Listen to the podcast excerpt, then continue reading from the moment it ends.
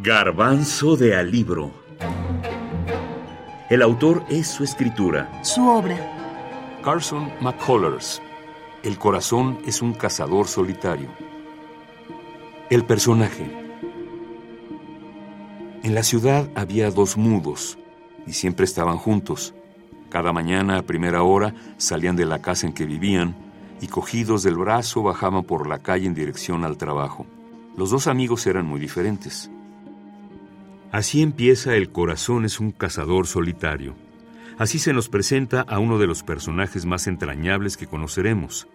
Si algo vale la pena en esta novela, es el gran personaje llamado John Singer, un sordo que también perdió la capacidad de hablar, pero no la de escuchar.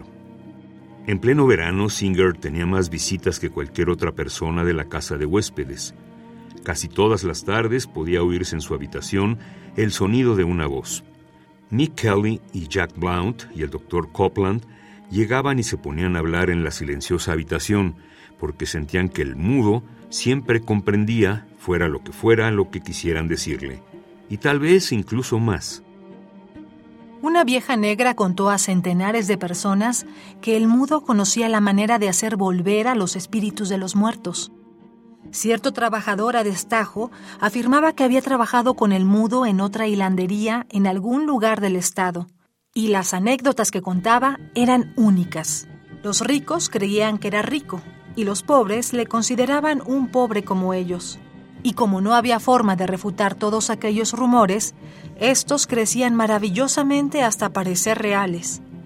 Cada uno describía al mudo tal como deseaba que fuera.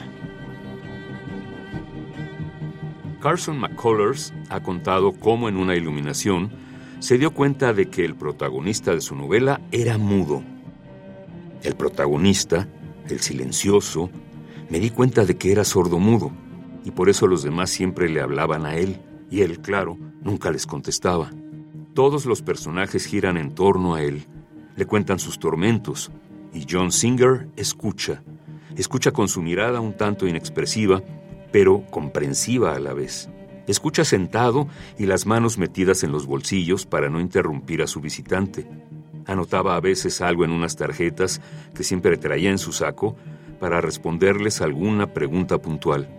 Pero sus interlocutores no esperaban una respuesta.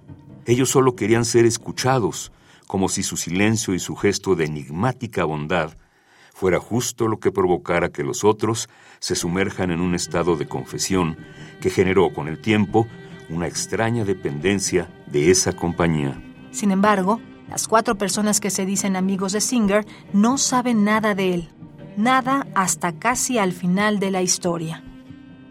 Como que John Singer en realidad nos está hablando a todos, a los personajes de la novela, pero a todos, de de la importancia a veces de, porque John Singer no habla pero tiene una mirada donde cada quien interpreta porque como no hay palabras es lo que cada quien necesita ver. Es como si fuera un oráculo no una especie de de preguntarle al viento la respuesta está en el viento de Bob Dylan no es como atiende atiende algo que tú o sea, la respuesta no es que alguien te diga qué hacer, pero al escucharte tú mismo te escuchas y tú vas a saber qué hacer, ¿no? E, es, es como una oportunidad de escucharse y atenderse a sí mismos. Para mí John Singer es lo que la gente no se puede dar entre sí eh, al acudir al, al personaje que ni oye ni habla, cada quien en realidad se está escuchando y hablando a sí mismo, ¿no? Es como si eh, se dieran a sí mismos lo que los lo que lo de afuera no les puede dar. Y entonces hay una empatía con John Singer que no puede que tampoco también perseguía el amor también perseguía el amor del, del personaje que no lo podía amar no del Spiros Antoniopoulos no esta esta esta pareja tan tan singular sí tan sui generis exactamente. Mónica Lavín escritora mexicana